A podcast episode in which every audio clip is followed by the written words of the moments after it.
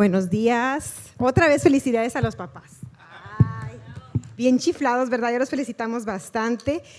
Son una bendición y bueno, para todos aquellos que, todavía me hago bolas con esto, para todos aquellos que a lo mejor pues no tienen a su papi con ustedes, esté lejos o tuvieron un papá ausente, pues yo les recomiendo que lo honren. A pesar de cualquier cosa, la palabra de Dios dice que honremos a nuestros padres y yo te puedo decir que hay bastante bendición en honrarlos. Si papá ya no vive, sigue honrando su memoria. Amén. Aunque Él no esté aquí, Dios está aquí. Y es bien importante honrar a nuestros papás. Entonces, bueno, pues eh, hoy este, tengo el placer de compartir la palabra de Dios con ustedes y pues quiero arrancar orando, ¿sale? Vamos todos a, ponernos de acuerdo. Padre, te damos muchas gracias por este día. Te damos gracias porque tú estás aquí con nosotros. Te damos gracias porque hoy podemos respirar.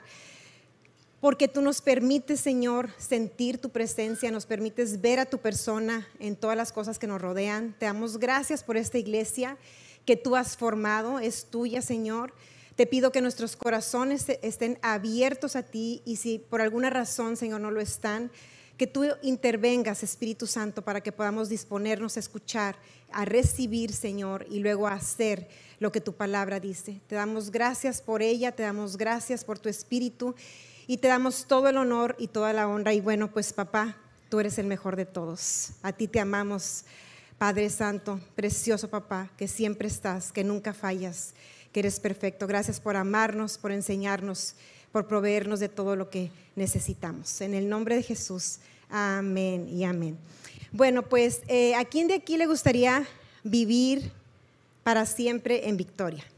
No digo en Victoria, Tamaulipas en victoria eh, sinónimo de triunfo. ¿A quién le gustaría siempre vivir en esa, en esa victoria? Que tú puedas verte como un campeón, decir, cada cosa que yo este, vivo, cada obstáculo que se me presenta, pues yo lo venzo y pues yo vivo realmente una vida en victoria. ¿Verdad? Que yo creo que a la mayoría nos gustaría. Yo creo que a nadie le gusta la derrota, a nadie le gusta perder.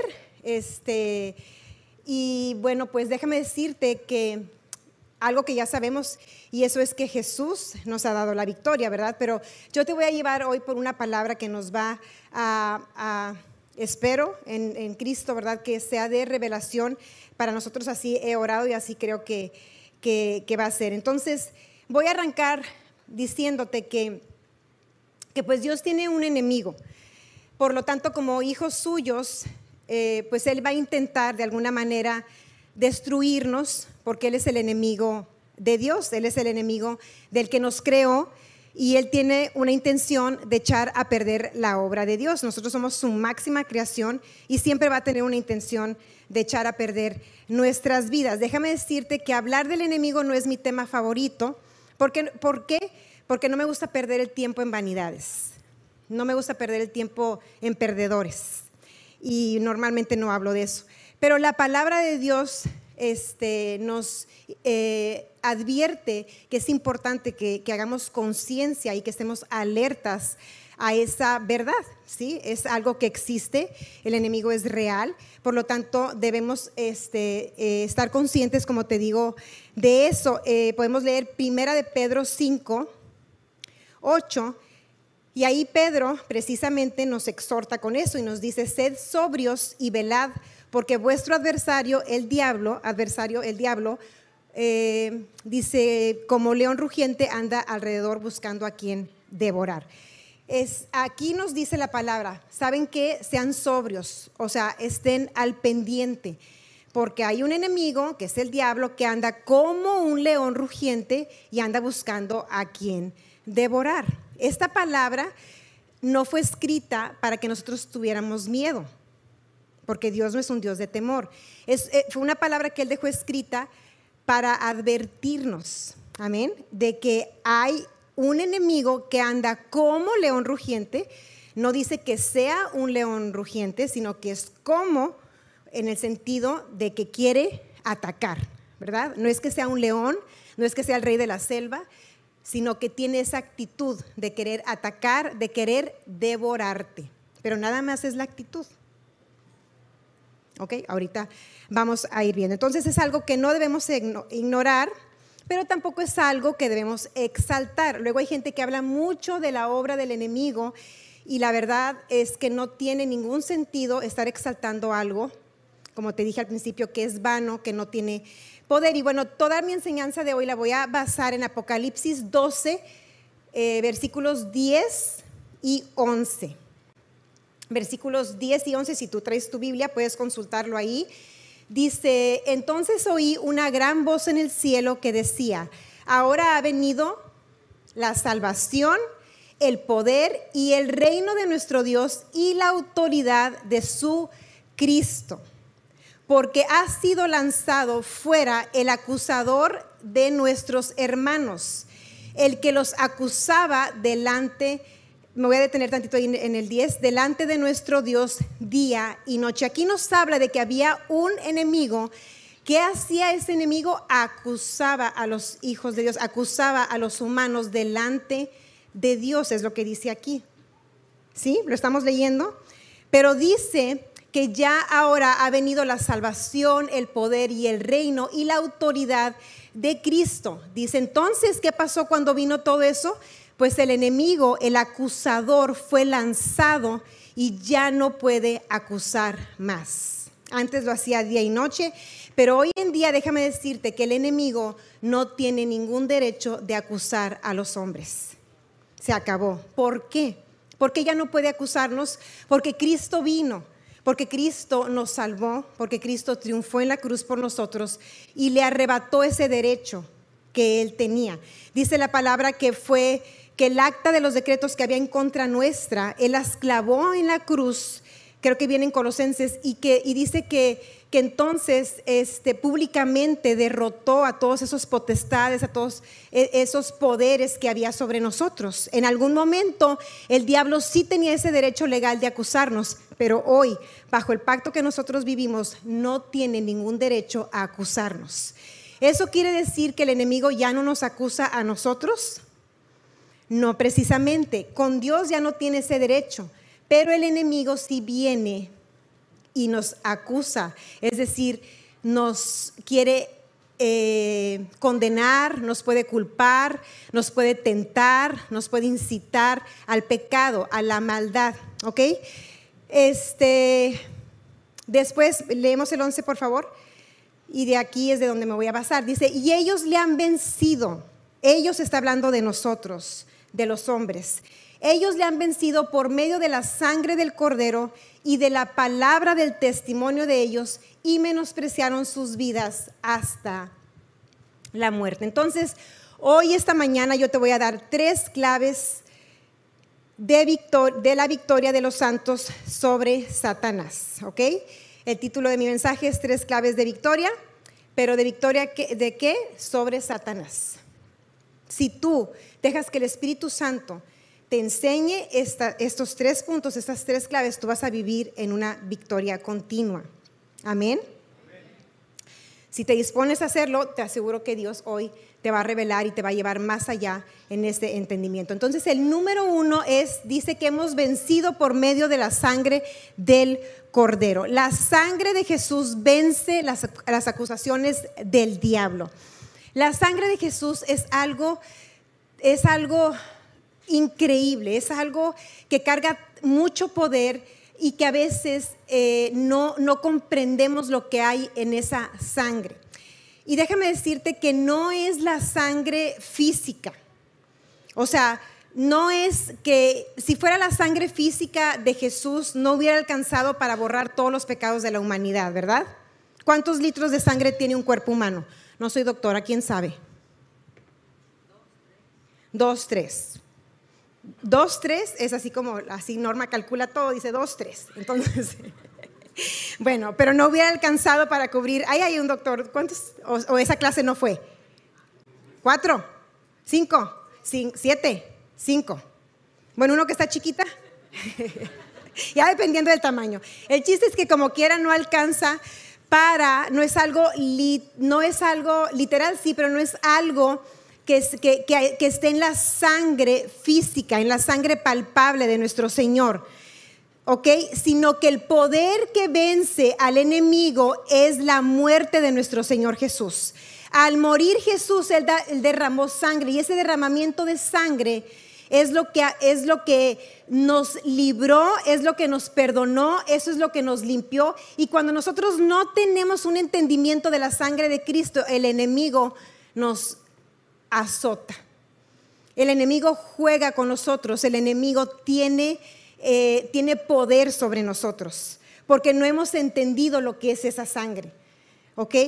Hay religiones incluso que creen que cuando tomas la comunión, que cuando tú estás tomando la sangre, la sangre en sí tiene el poder de Cristo. Es algo totalmente simbólico porque no era no, no, es, no es lo que, lo que estaba en el cuerpo de Jesús, sino que es la muerte, es el acto sobre la cruz lo que a nosotros nos hizo limpios lo que borró nuestros pecados. Y, si, no, y si, dejamos que el Espíritu Santo nos, haga entender más de este poder que está en eso, yo te aseguro que tú vas a vivir en victoria. Porque el enemigo viene y te acusa con pecados que tú cometes y te dice que tú haces esto y que tú haces aquello.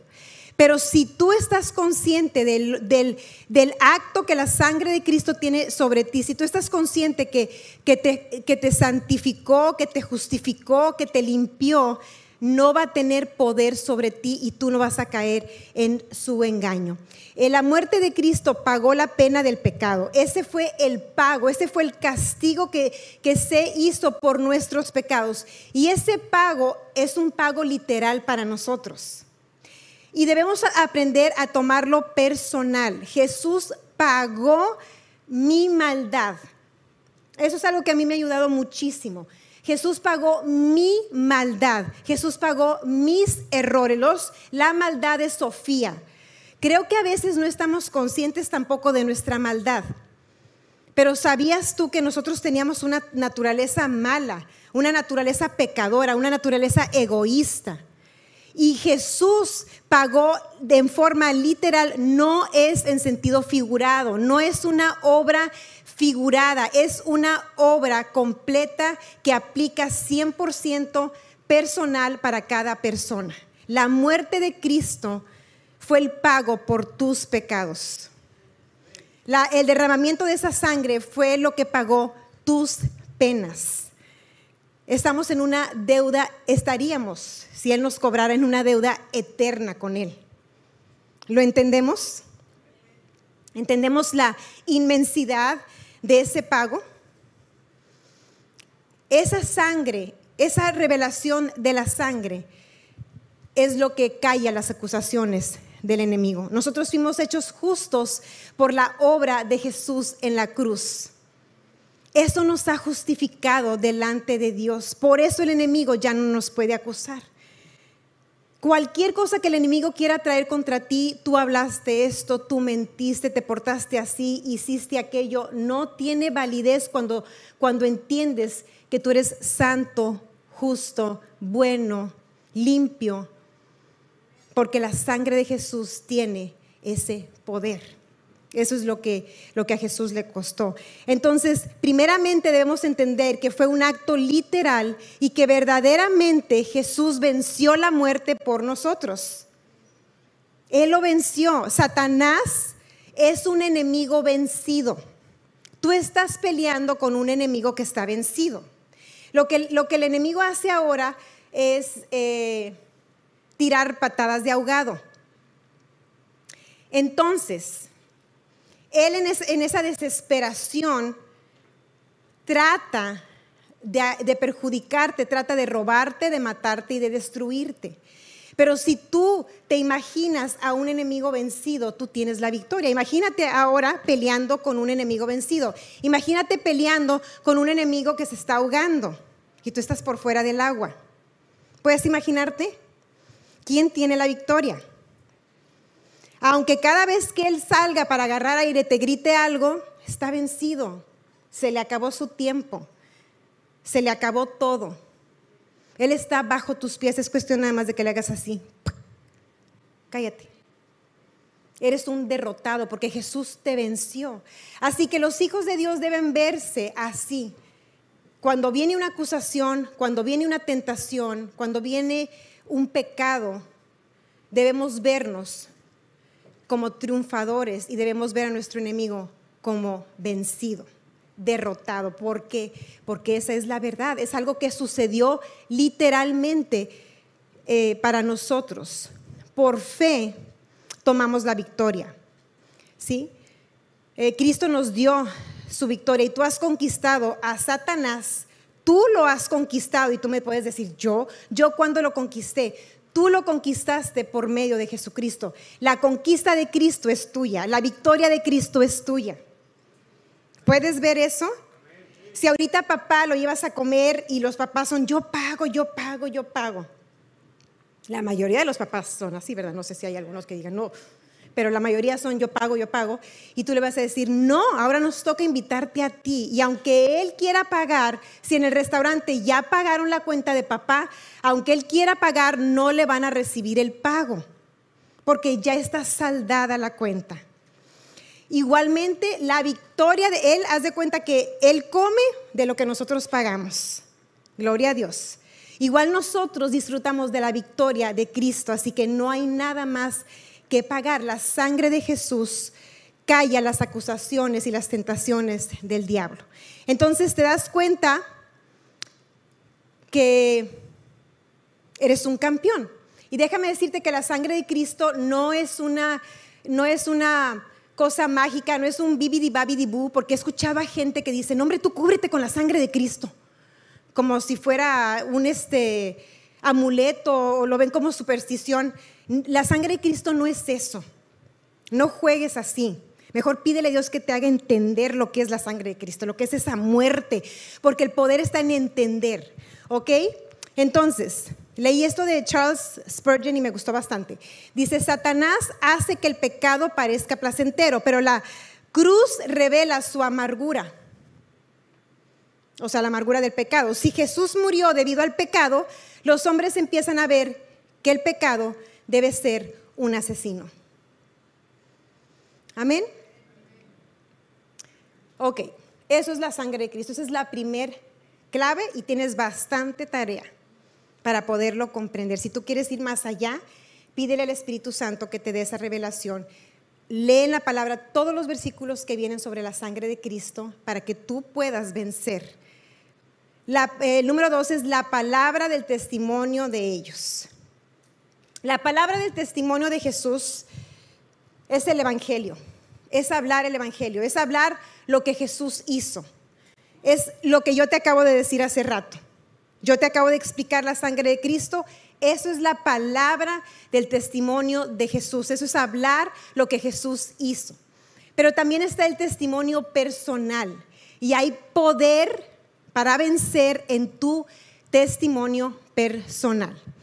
Y eso es algo que a mí Dios me ha estado hablando, que es necesario que estemos publicando la verdad de lo que Dios ha hecho en nuestras vidas. Hay milagros, hay sanidades, hay liberaciones que podemos testificar de nuestras propias vidas y son cosas que nunca debemos de superar, iglesia. A veces Dios ha hecho cosas en nuestra vida y pasa el tiempo y se nos olvida superamos aquella victoria y debemos recordar siempre de dónde Dios nos sacó. Ponte a pensar ahorita donde estás ahí sentado, de dónde te sacó Dios. Yo no te hubiera sacado. ¿De dónde te sacó Dios? ¿De qué mentalidad?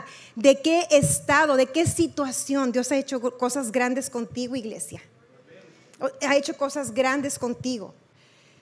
Yo les eh, testificaba a algunos de, los líderes que tuvimos una reunión la vez pasada de una persona que me estuvo platicando que ella iba a una iglesia y que le gustaba mucho ir porque, este, porque en esa iglesia pues tenían buena eh, convivencia, que se llevaba muy bien con el pastor, que había bebés de la edad de, los de ella y que se la pasaba muy padre.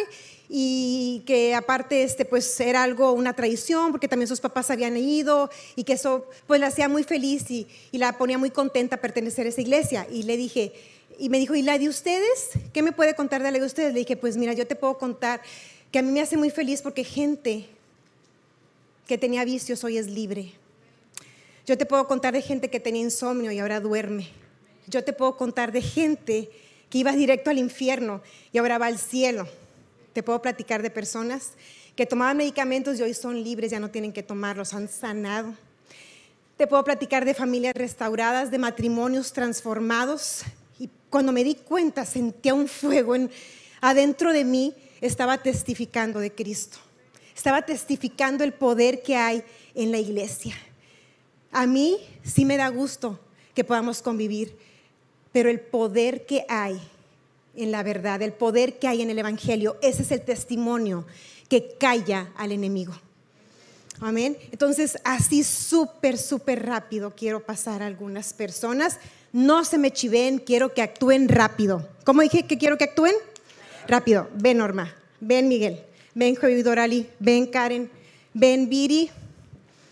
A ver, a ver, a ver, a ver, a ver. Abraham, ¿dónde está Abraham? No vino. Bueno, ven, Ebrahim. Vámonos. Así súper, súper rápido, no se pongan nerviosos, porque para nerviosas tendría que ser yo, ¿verdad? Yo soy la que llevo aquí. Bien rápido me van a decir una cosa que Dios ha hecho en sus vidas. Una, sé que ha hecho muchas, una sola cosa. Eh, he aprendido a hablarle a mi cuerpo conforme a la palabra de Dios. Tienes autoridad sobre tu cuerpo. ¡Uh! Me enamoró, Él me enamoró. No necesito otro amor más que el de Él. Relación con Cristo. Gloria a Dios, el amor de Dios revelado. Sanidad en mis pulmones. Evidencia, hay evidencia. Esto es evidencia, esto es evidencia, esto es evidencia, eso se llama testimonio. Sanidad en mí y en mi familia. Eso. Y más cosas. Aquí podría detenerme, pero no. Me dijo que fue muy rápido. Mi manera de pensar, antes era lo que yo quería y ahora es lo que Él quiere para mi vida. Eso, gloria a Dios. Rendición. Transformó mi carácter y mis finanzas. Me cambió de una manera que no me reconozco.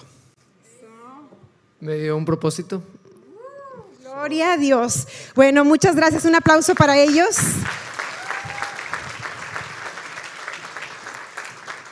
Podría nombrar a muchos más. Sé que si los paso a todos, todos me van a decir una cosa que Dios ha hecho en sus vidas. ¿Es así?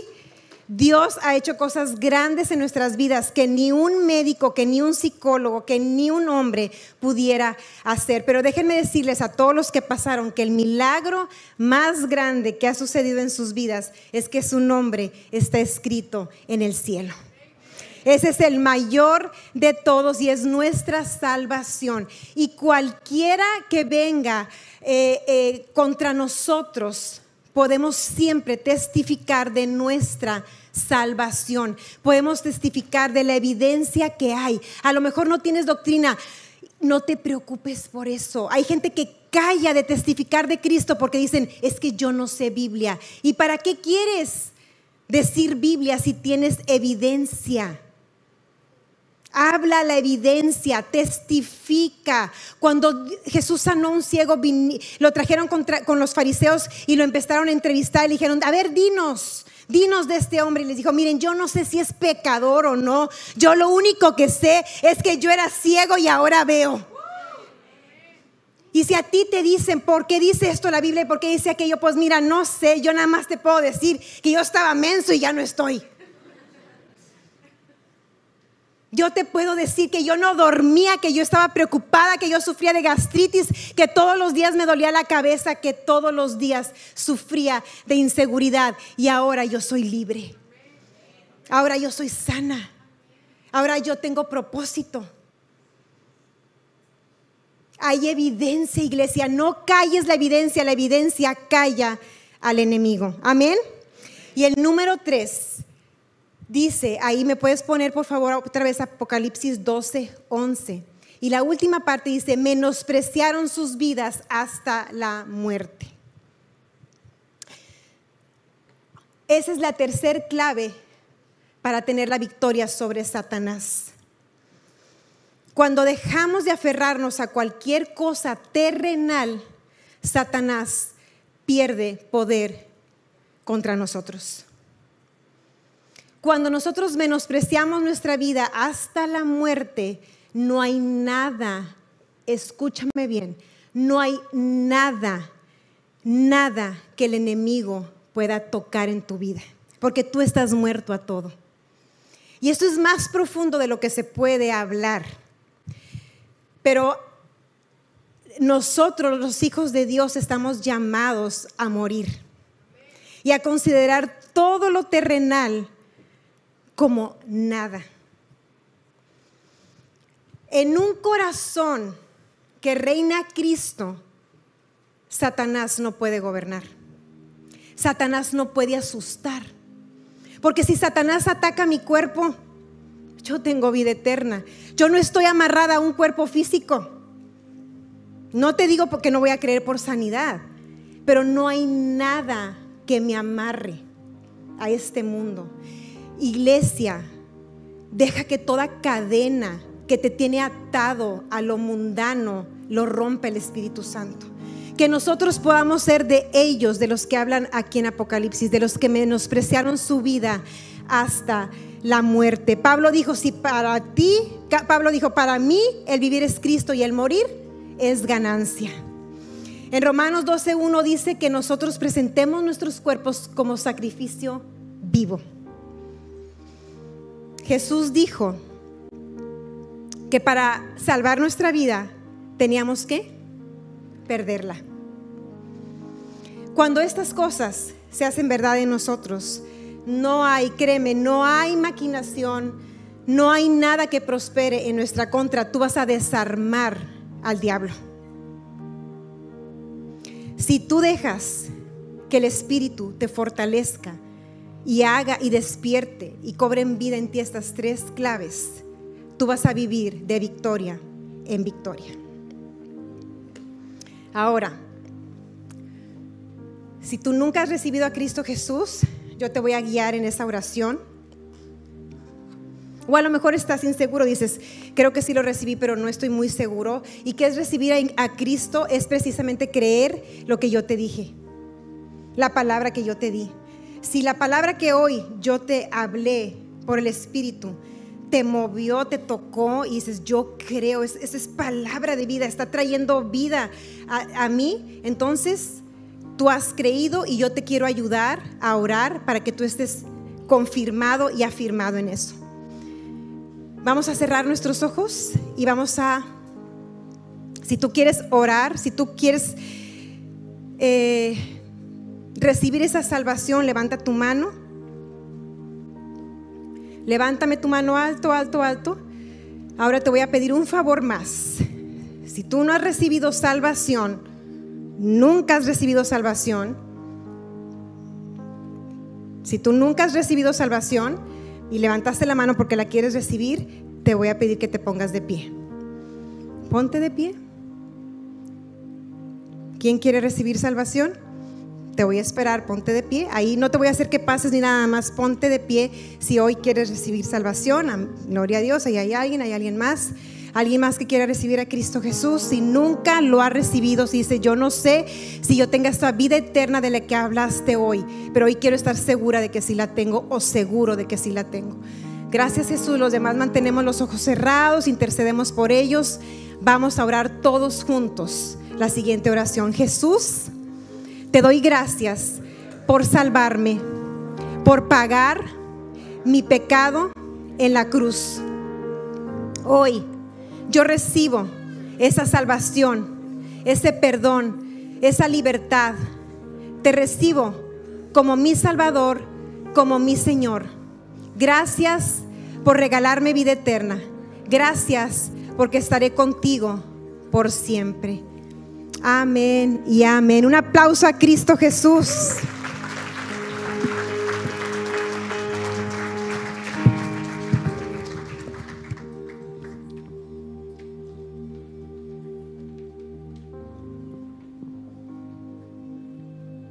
Vamos a ponernos de pie, iglesias. Todavía la reunión no termina. Vamos, ponte de pie ahí donde estás. Vamos a darle gracias a Dios por todo lo bueno que Él ha sido, por todo lo que hizo Jesús por nosotros en la cruz.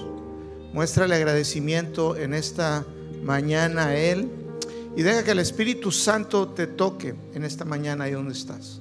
Vamos a hacer conciencia de, Dios en nosotros, en la obra de Cristo, ahí donde tú estás, en una actitud de adoración a Dios, de agradecimiento. Vamos a dedicar un momento y vamos a cantar, vamos a terminar adorando y alabando a nuestro Dios, pero es importante que que le agradezcamos. ¿Sabes? Cuando le decimos gracias Dios, no sé qué ha hecho en tu vida, ahorita escuchamos a algunos decir lo que Dios ha hecho en sus vidas, no sé qué Dios ha hecho en tu vida, pero te digo, no te olvides, no te olvides de ninguno de sus beneficios, no te olvides de lo que Él ha hecho contigo. Dale gracias. La mejor manera de entrar a la presencia de Dios, a su gloria, donde la unción de Dios se manifiesta, es con acción de gracias. Deja que el Espíritu Santo te toque en esta mañana. Gracias Espíritu Santo por soplar. Gracias Espíritu Santo por soplar sobre nosotros en esta mañana. Gracias por avivar nuestros corazones. Gracias Señor por la obra que estás haciendo en cada uno. Por el trabajo que estás haciendo en nuestras almas, en nuestros corazones y mentes. Gracias, gracias porque vemos tu bien, Dios, tu bien. Recibe en esta mañana de su gloria, de su presencia. Aquí está su presencia. Es como una lluvia, es como un rocío que cae. Deja que el amor de Dios en esta mañana, ese amor eterno con que te amó, que no escatimó nada, no escatimó nada, no escatimó absolutamente nada por amor a ti. Por eso eso decía el apóstol Pablo, de conocer su amor. Wow, de conocer su amor, su amor, su amor, su amor, que excede que excede todo conocimiento. Cuánto, cuánto te ama, cuánto me ama Dios. Cuánto nos ama. Aleluya. Aleluya. ¿Sabes? Hay un río. Hay un río fluyendo en esta mañana, en este lugar. Hay una dulce presencia de, de su amor abrazándonos aquí en esta mañana. Deja que Él te abrace. Él te dice, hijo mío, ven, acuéstate aquí en mi regazo. Todo está bien. Todo está bien. No te preocupes, dice. Yo tengo cuidado de ti. Tal vez ahorita veas y dices, ¿cómo Dios? Pero dice, descansa en mí. Descansa en mí. Deja que mi poder obre a tu favor. Deja que Él te abrace en esta mañana. Déjalo que Él te abrace. Wow. Aleluya. Gracias Jesús. Gracias Jesús. Gracias Jesús. Llénate, llénate, llénate de Él. Llénate de su presencia.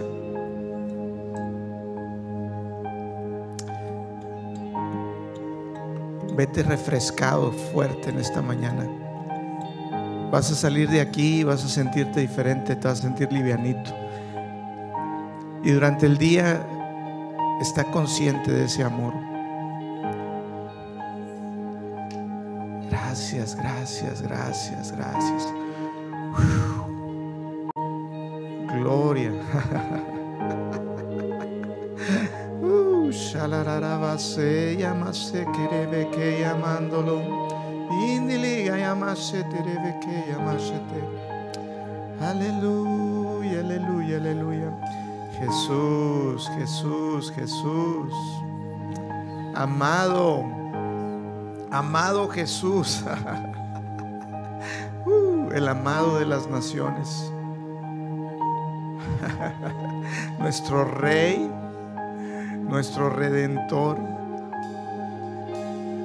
Él está aquí. Él está aquí, Él está aquí, Él está aquí. cuánto nos ama. Aleluya. Bebe, bebe, bebe. Bebe.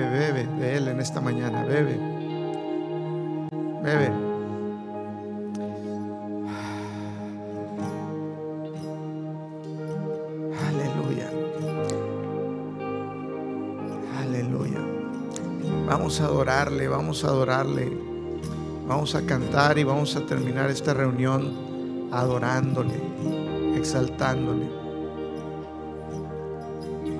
Y bebe, llénate de él, dijo Jesús. El que tenga sed, el que tenga sed, ganas de Dios, el que tenga sed, venga a mí, beba, dijo Jesús. Venga a mí, beba, y de su interior, de su interior, correrán ríos de agua viva. Aleluya.